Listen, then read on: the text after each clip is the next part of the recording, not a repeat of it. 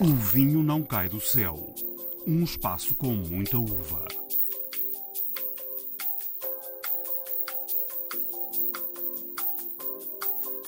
Maior desafio que eu tive até hoje em termos técnicos foi claramente na adega mãe. Petnat, também conhecido como método ancestral. Eu naturalmente tenho uma paixão muito grande pelos Açores e pela Ilha Terceira. Olá, sejam bem-vindos a mais uma edição de O Vinho Não Cai do Céu. Hoje o regresso da canção Teresa Gomes no ABC Vinho e também uma grande entrevista a Diogo Lopes, o enólogo do ano 2022 para a revista Grandes Escolhas.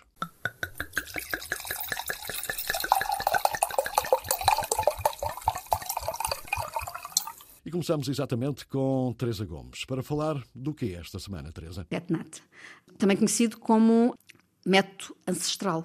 Método, método ancestral ou Petnat, a origem dos vinhos espumantes, portanto aqui estamos a falar de um vinho cujo gás carbónico é natural, provém da fermentação, ao contrário dos espumantes naturais, não provém de uma segunda fermentação, mas sim da primeira fermentação em que o tal gás carbónico não é libertado à atmosfera e uh, é, é, acontece num, num, num, recipiente fechado, habitualmente na garrafa fechada, e tem que obrigatoriamente se misturar com o vinho. Logo, é, um, é uma, é uma é, é um gás carbónico natural, e dizem, não sou eu, dizem que terá sido esse o início, ou procurar controlar essa efervescência que terá dado origem ao espumante natural da região de Champagne. E cada vez há mais gente a gostar de um bom pet net. Os mágicos. A palavra aos produtores e enólogos que nos levam ao céu. Nos próximos minutos, uma grande entrevista com Diogo Lopes, enólogo não dos sete ofícios, mas dos muitos projetos. No final do mês de março, foi distinguido pela revista Grandes Escolhas como o enólogo do ano 2022. O Diogo já era admirado com, com, críticas muito positivas aos vinhos que tem feito. Agora, enólogo do ano para a revista Grandes Escolhas, sente-se uma espécie de estrela da enologia portuguesa? Não, não, não, de todo. É, é sempre bom, quer dizer, é sempre bom ganhar prémios e eh, haver reconhecimento eh, da, da imprensa e fico muito contente por isso. Mas acima de tudo, isto é um prémio para as pessoas que trabalham comigo e para, os, para todas as equipas todas as valências, quer dizer, desde a viticultura às adegas, ao marketing comercial, comunicação, todos eles são corresponsáveis por este sucesso e não só o Diogo. Portanto, há aqui muito trabalho ainda por fazer eh, e chegar à estrela não é essa a minha ambição. Eu quero continuar a ser feliz a fazer vinhos. Ganhar este prémio mudou alguma coisa na sua vida? Já foi convidado para mais projetos? Ainda mais? não, bom, é, pois, é, exato. É, não, é, eu acho que não, não, não, vai acabar por mudar muito. Eu também não posso ter mais projetos. Ehm, posso, no, no, futuro, posso reequacionar aqui, fazer outro tipo de modelo e de colaboração, mas eh, eu tenho uma maneira de trabalhar que é de bastante proximidade com os meus produtores e pronto, é com eles que eu quero continuar a crescer e continuar a fazer este, este trabalho. Eh, já escreveram sobre si, o vinho é a sua fantástica viagem. Que, que viagem é esta? Como é que pode descrever? Tem sido, quer dizer, começou muito por, eh, por uma paixão muito grande quando, quando eu entrei em agronomia e queria estudar um bocadinho este setor e começar a fazer vindimas e experimentar eh, técnicas, trabalhar com outras pessoas, conhecer outros países. Portanto, nesse sentido, tem sido uma viagem uh, super enriquecedora. E assim que eu comecei a minha carreira a trabalhar com diferentes produtores, com, em diferentes regiões, uh, é um, tem sido um constante, uma, constante, uma viagem constante de, de aprendizagem, de, de, conhecimento, não é? Saber interpretar as diferentes sub-regiões, as diferentes castas, as diferentes influências. portanto, eu digo que é uma viagem muito rica porque eu acho que todos os anos aprendo qualquer coisa e levo qualquer coisa de especial desses de diferentes sítios. E é uma viagem também física, trabalha em Torres Vedras, na Adega Mãe, Alentejo, Douro, Vinhos Verdes, Açores, uh, tantos projetos, tantos sítios diferentes. Imagino que o seu dia a dia não seja fácil. Anda sempre de adega em adega, de vinha em vinha? Pronto, depende muito das alturas do ano, não é? Temos vindima é a vindima é claramente a altura mais complexa, em que é preciso ter uh, bastante método, temos que planear muito bem os nossos, no, os nossos caminhos, as nossas viagens, mas uh, acabam por ser, assim, muitos quilómetros durante a vindima. Eu tenho dias, alturas críticas, que, que chego a fazer 5 adegas no mesmo dia, o que implica normalmente bastantes quilómetros. Uh, e dias, e os dias só têm 24 horas por enquanto, não é? e tem sido difícil. Uma, uma provocação um bocado tonta, com tantos projetos, tantos vinhos em locais tão, tão distintos, nunca lhe aconteceu baralhar os lotes de uma para a outra, de uma vinha para a outra? Uh, não, uh, eu acredito que eu acho que todas as pessoas que, que trabalham neste tipo de rotinas com diferentes, diferentes projetos e que cada um é muito diferente um do outro, tem que ter a sua própria rotina de trabalho, a sua metodologia para evitar erros. Acho que seria fácil nós baralharmos cubas, não é? Estar a pensar na Cuba 2 da adega mãe é e de repente estou. É preciso alguma disciplina, não é? É preciso bastante disciplina. Eu acho que é um bocadinho como como quando os cirurgiões entram a operar, não é? acabam de operar um, vão operar o segundo e sabem que são seres humanos diferentes. E aqui é um bocado assim também, não é? Temos que ter uma disciplina muito, muito rigorosa para não para evitar esses erros, não é? A primeira vindima do Diogo como estagiário aconteceu em 2001, na adega dos vinhos Borges, na Lixa. Nunca mais falhou uma. 2002, Anselmo Mendes, em Monção. 2003, Napa Valley, na Califórnia. 2004, na Quinta da Lourosa. Dá para perceber que faz muitas viagens vínicas também, sobretudo aos Estados Unidos. Fazem falta estas viagens? É uma espécie de eh, formação contínua? É, sim, têm sido momentos para mim super enriquecedores. Eu tenho tido essa felicidade de conseguir eh, viajar por diferentes zonas, dos Estados Unidos, Argentina, África do Sul, França, Itália, quer dizer, e eu acho que em cada uma dessas viagens eu sinto que trago qualquer coisa de especial e de único para o nosso, para o nosso país e para os, no, para os, para os nossos projetos. E é aí nessas viagens que eu sinto que verdadeiramente que nós somos pequenos e que temos imenso trabalho para fazer ainda, em termos da, divulgação e do, do, reconhecimento que eu acho que hum, temos que ter dos, dos nossos vinhos. E estes países trabalham nesse sentido, hum, vão bastante à, bastante à nossa frente, não é? Eh, portanto, o que aprende nestas viagens acaba por ser fundamental para, para o seu dia a dia. É muito fundamental. Tem sido um grande abrir de olhos e, em tudo, desde a parte técnica e, e fundamentalmente a parte promocional e de comunicação. Tem sido, tem sido bastante fundamental para, hum, para os projetos e para os, para os, conceitos que queremos criar. Ser enólogo sempre foi o seu sonho? Nunca lhe passou pela cabeça qualquer outro tipo de atividade profissional? Na, lá mais atrás? Não, na verdade passou. Eu, eu, eu, estudei, eh, eu estudei no Colégio Militar, eh, portanto o meu pai também era militar e naturalmente a seguir ao colégio hum, achei que devia seguir uma carreira militar, então tive, ainda tive um ano na Escola Naval, no curso de Oficiais de Marinha. Portanto, podia ter seguido essa veia militar, mas ao final de um ano eu senti que, na verdade, o que eu gostava mesmo era da agricultura. E então deixei a escola naval e, e ingressei em agronomia. Portanto, não se deu bem com as farmas? Não dei muito bem com o mar, fundamentalmente. Os embarques foram complicados, mas, mas fiz bastantes amigos e tenho imenso respeito pela, por toda aquela organização. Eh, já que dissemos que trabalha uh, com diversos produtores em regiões uh, diferentes, imagino que seja mais ou menos como lhe perguntar uh, quais dos, dos, filhos é que gosta mais. Mas tem algum carinho especial por alguma das regiões onde trabalha? Pois, é sempre difícil. Hum, eu acho que todas elas contribuem com qualquer coisa de único e de especial. Tenho essa felicidade, todos os projetos têm, têm sítios muito únicos. Eu, naturalmente, tenho uma paixão muito grande uh, pelos Açores e pela Ilha Terceira. Eu acho que hum, ali é um trabalho que tem sido feito com, com Anselmo Mendes como mestre. Por pura carolice, nós ali estamos só com uma única missão, que é a preservação daquele, daquela admiração de origem que está em, em, sérios riscos de desaparecer. Ou seja, há ali uma pressão imobiliária muito forte e hoje em dia, em sítios onde eram vinhas, estão a começar a aparecer casas. E eu, nós temos este desafio que é o que queríamos deixar no nosso legado do nosso trabalho nos biscoitos era que quando nós deixássemos a região que a área conseguisse no mínimo conseguisse ser protegida e que hum, a vinha tivesse outra vez a ganhar em termos de área à questão imobiliária portanto eu tenho um, um cuidado e um carinho muito especial por aquela região porque eu acho que é um património que existe lá desde o tempo dos descobridores, não é? Dos descobrimentos, e que hoje hum, está em vias de desaparecer e era, um, era trágico se isso acontecesse. Há alguma região que seja mais complicado, desafiante trabalhar? Eu, o maior desafio que eu tive até hoje em termos técnicos foi claramente na Adega Mãe, porque é uma região que a região de Lisboa é uma região que não tem o peso comercial que tem, por exemplo, um Douro ou um Alentejo, onde quando nós começámos em 2010 era muito difícil, mesmo, na, mesmo nos restaurantes em Lisboa, de, de, hum, entrar com os nossos vinhos, porque hum, as cartas estavam praticamente fechadas a, às regiões mais clássicas, não é? ao Alentejo, ao Douro, e nesse sentido foi muito difícil fazer esta renovação de identidade de uma região que acabei eu também por aprender que é extraordinária, que tem um potencial imenso, principalmente na zona dos brancos, para fazer vinhos únicos, com caráter e que, hum, e que eu acredito que vão aos poucos conquistar uh, os consumidores e a crítica.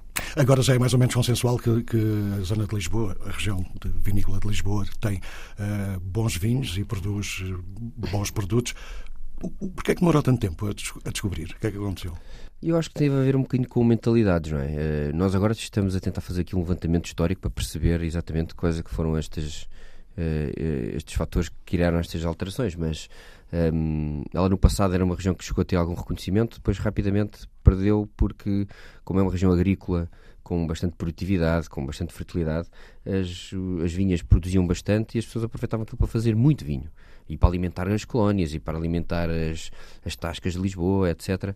Uh, e então o mindset, exatamente, o mindset das pessoas foi mais para a qualidade e não para a para, uh, mais para a quantidade e não para a qualidade. Mas hoje há uma série de produtores novos que estão a, a reinventar um bocadinho este conceito e esta e a identidade da região, e felizmente hoje Lisboa começa cada vez mais a dar passos sólidos e a se afirmar como uma região especial e única nos vinhos no panorama nacional. Onde é que acha que fez o melhor vinho? eu, eu, eu espero que ainda venha fazer o melhor vinho, mas é difícil. Eu, há vinhos, há vinhos muito especiais um bocadinho por todo lado. Eu, como tenho esta paixão pelos brancos, uh, gosto muito de, de, dos brancos que temos feito aqui na, na região na, na, região de Lisboa, principalmente esta vinha velha que nós redescobrimos em, na Serra do Monte Junto, de uma casta um bocado esquecida que é o Vital. Uhum. A região de Lisboa tem um bocadinho esta, este problema que é, é uma região onde se permitiu plantar um bocadinho de tudo. Então hoje, às vezes, corre-se o risco de quando se fala de Lisboa, de haver um bocadinho de falta de identidade. Agora começa aos poucos uma série de produtores a, a redescobrir aquilo que pode ser a identidade da região de Lisboa, que naturalmente vai gravitar à volta destas castas autóctones um bocadinho dali, não é? O Arinto, o Vital, até o Castelão. Mas no passado plantava-se tudo e fazia-se tudo. Mas esta vinha de Vital em concreto, que é uma vinha de, com mais de 60 anos na Serra do Monte Junto, é uma vinha única, especial, de uma casta que eu acho que tem muito para mostrar e para dar aos vinhos portugueses. Portanto, esse terá sido, uh, por enquanto, o vinho que mais me desafiou e que eu mais me orgulho de ter feito. Falemos então um pouco do mestre, como o Diogo gosta de dizer, Anselmo Mendes. Uh, foi e ainda é muito marcante para si?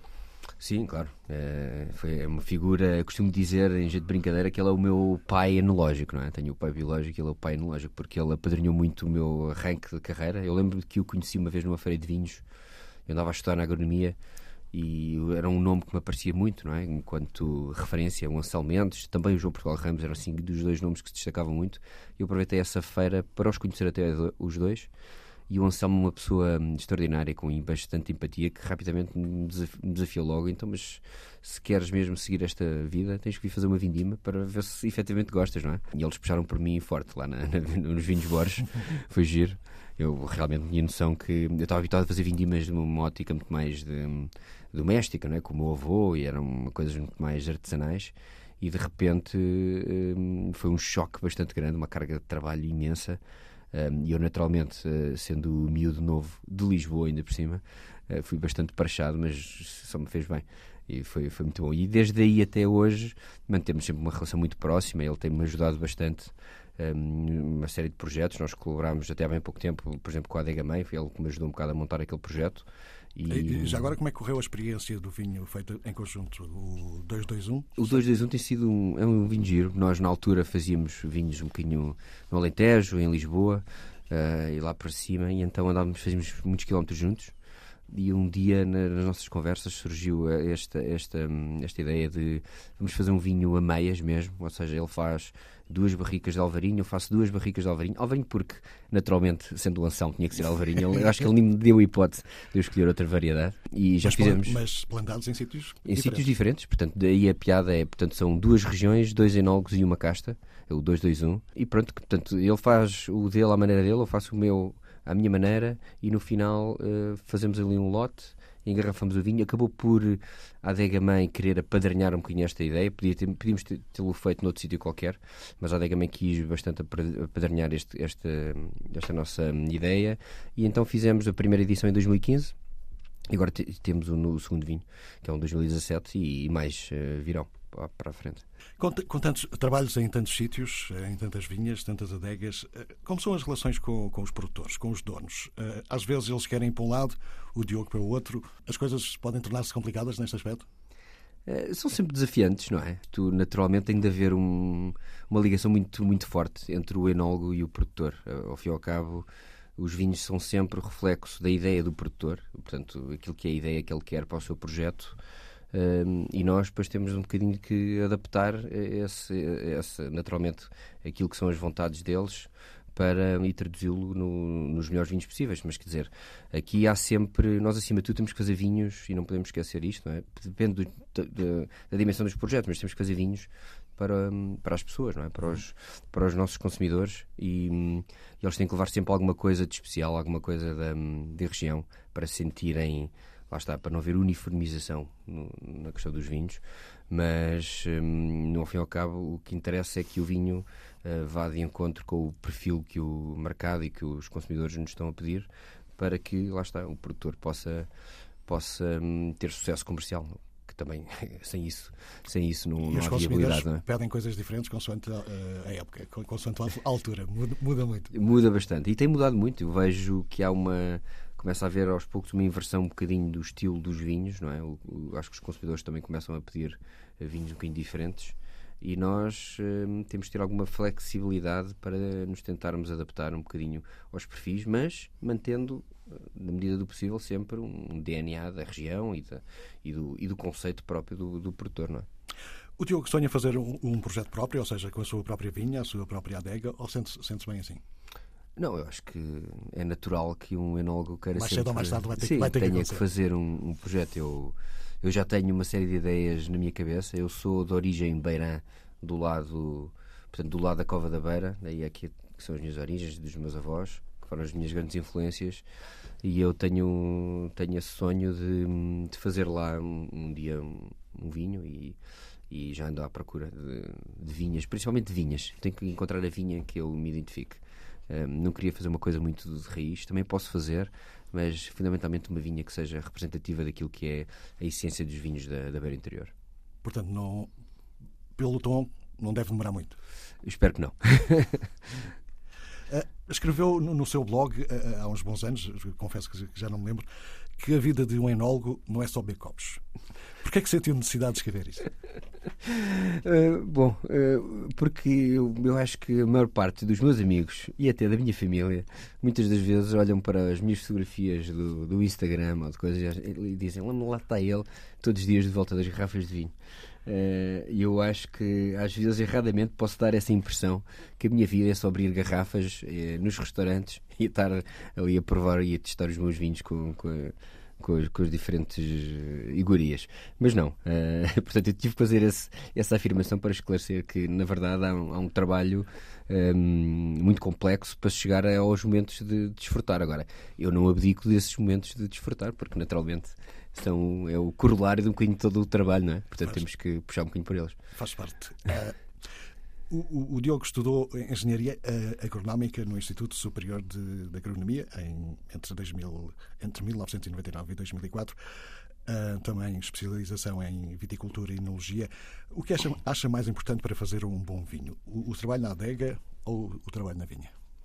Os grandes vinhos são feitos na vinha. Eu acho que cada vez mais um, isso é uma afirmação que, que, está presente em toda a gente. Nós demorámos, se calhar, algum tempo a percebermos isto, nós, enquanto produtores de vinho em Portugal, mas os grandes vinhos são feitos na vinha. Aliás, eu, quando, quando estava na agronomia, eu resolvi também especializar-me e tirar o meu trabalho final de curso mais na área da viticultura uh, com o professor Rogério de Casta, porque senti que efetivamente era ali que, são, é ali que se fazem as ali é que temos as grandes decisões, é ali é que vem a matéria-prima e, e, depois nós na adega só temos de conduzir um bocadinho essa matéria-prima e não, e não a estragar, não é? Portanto, os grandes vinhos são sempre feitos na vinha e isto não é, um, não é uma coisa que se diz só para ficar bem, porque é mesmo verdade.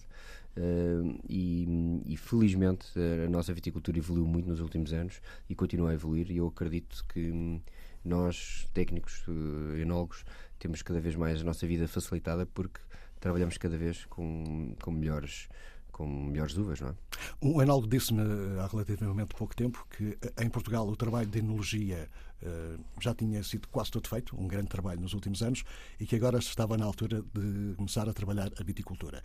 Uh, concorda com esta, com esta afirmação? É, concordo. Um, efetivamente, nós, nós já há muitos anos já temos técnicos de, de, com grande reconhecimento a nível mundial. Um, e agora falta-nos um, também que se olhe um bocadinho mais para, para, para o lado da viticultura. Não é que nós não tenhamos técnicos bons, claro que temos, mas muitas vezes também não, não estamos a, a dar-lhes a devida importância que eles têm de ter. Portanto, um, são, há aqui muitas pessoas que estudam bastante e que viajam muito e querem fazer cada vez mais e melhor. E eu acredito que um, esse salto vai ter que acontecer uh, rapidamente. Um, Começa-se a sentir no setor que há, começam a ver pessoas de fora a aparecer, a, a dar inputs que são cada vez mais valiosos para esta diferenciação toda do, que temos que ter nos nossos vinhos. Eh, de todo o processo da, da, produção de vinhos, qual é o que lhe dá mais prazer? A vindima, a adega? Não, naturalmente, Consegue identificar um? Naturalmente, a vindima, a vindima é claro. sempre um momento de festa. Um quer dizer, é, é, é, quer dizer, é o, é, o, é o fechar do ciclo, não é? Nós andamos o ano inteiro ali a planear uma série de, de, de, ideias e de vinhos. queremos alterar alguma coisa, é sempre na altura da vindima, não é? em termos de um, de um perfil de um vinho. As grandes alterações eh, são feitas na altura da, da, vinificação, portanto, a vindima é sempre um momento de alegria, um momento de festa. Eu costumo dizer que eu passo metade do ano a sonhar com a vindima e depois começa a vindima e depois já só quero que ela acabe, porque efetivamente são muitos quilos a entrar, é muita pressão e no final eh, eu acabo sempre bastante esgotado, é normal, porque também são bastantes projetos, mas, mas sempre com uma sensação de, de profunda realização. O Diogo é mais de brancos ou tintos? Para beber, não para fazer. Eu, eu, sou, eu sou cada vez mais um consumidor. Eh, cada vez, eu, aliás, o que nós vemos mais em casa é sempre brancos. Eh, não é sempre, mas eu diria que bebo 70% dos vinhos que abro em casa são brancos. Um, e porque os brancos têm sido vinhos que me têm uh, desconcertado bastante. Uh, tenho descoberto, por exemplo, vinhos brancos velhos. Nós sempre tivemos esta tendência de guardar os tintos e consumir os uhum. brancos em novos mas na verdade. Estamos a descobrir que eles afinal também envelhecem, bem. Envelhecem bem e, e, e, muitas das vezes muito melhor do que os tintos, porque têm sempre acidez, eh, que é a espinha dorsal de um vinho, uh, mais elevadas, que lhes permite ter bastante longevidade. Portanto, sou um, um ávido consumidor de brancos. Tem alguma casta preferida? Uh, Pois, uma só é difícil. uh, mas se eu tivesse mesmo que escolher uma, eu escolho o Arinto. Eu acho o Arinto uma casta super plástica, uh, dá um bocadinho para tudo. Dá para fazer um vinho mais uh, fácil e moderno, com uma vinificação mais virada para a fruta, mas dá também para fazer grandes vinhos brancos, fermentação em barrica, estruturados e até para espumantes, porque dizer, o Arinto dá efetivamente uma casta uh, extraordinária. Gosto muito do Oriente. Uh, o, que gostava de ter feito e ainda não fez em termos de vinhos? Tem algum projeto que anda a trabalhar há, há muitos anos e que ainda não saiu como queria? Não, eh, eu, exato, eu felizmente tenho, temos todos os anos vamos testando coisas novas e há sempre, eu, há muitos vinhos que ainda quero fazer que ainda não fiz, na verdade. E regiões, não é? Um, portanto, naturalmente tenho esta ambição de fazer um vinho um dia na, na, na minha beira, um, mas estou, por exemplo, estamos a fazer um projeto de raiz num, num sítio muito particular que é junto ao mar, uh, na, em Melides, num terreno de xisto, um, que é um enquadramento extraordinário. E eu acho que eu aí vou fazer um vinho dos mais especiais que, que eu já fiz. Portanto, uh, nos outros produtores andamos sempre todos os anos a tentar melhorar e a tentar. Eu acho que hum, fundamentalmente é estudar cada vez mais as parcelas, não é? Nós sempre nos focamos a fazer vinhos com as castas, mas agora um, e finalmente começamos todos a pensar e a olhar um bocadinho mais para as parcelas em si. Ou seja, eu quero é fazer cada vez mais vinhos de parcela, que eu acho que é isso que contribui para elevar o território e os próprios projetos. Eh, gostava de ouvir a sua opinião sobre alguns temas recorrentes da, da, discussão à volta do vinho eh, em Portugal. Por exemplo, a implantação dos vinhos portugueses no estrangeiro. Uh, todos estamos mais ou menos de acordo que temos bons vinhos, mas ainda é raro vermos vinhos portugueses nas garrafeiras ou nos restaurantes estrangeiros. O que é que tem falhado aqui? É, é só uma questão de escala ou, ou há mais do que isso? Não é uma questão de escala, porque eu vou lá fora e vejo países com. Temos o Chile, o Uruguai. É, sim, com a Nova Zelândia, quer dizer, há países com muito menos com dimensões menor, mas com penetração muito maior. Eu acho que nós começámos tarde, uh, em termos da, da divulgação dos vinhos portugueses no mundo. Claro que tínhamos o vinho do Porto e o vinho do Porto sempre foi um, e é uma grande bandeira e um produto de excelência que nos ajuda a abrir algumas portas, mas se calhar também nunca soubemos eh, puxar um bocadinho por isso. Quer dizer, nós, apesar de tudo, somos um país recente uh, nesta coisa dos vinhos engarrafados, com marcas uh, estruturadas, não é? E, ou seja, e por isso começámos bastante tarde. Um, agora, falta-nos talvez trabalhar mais em equipa.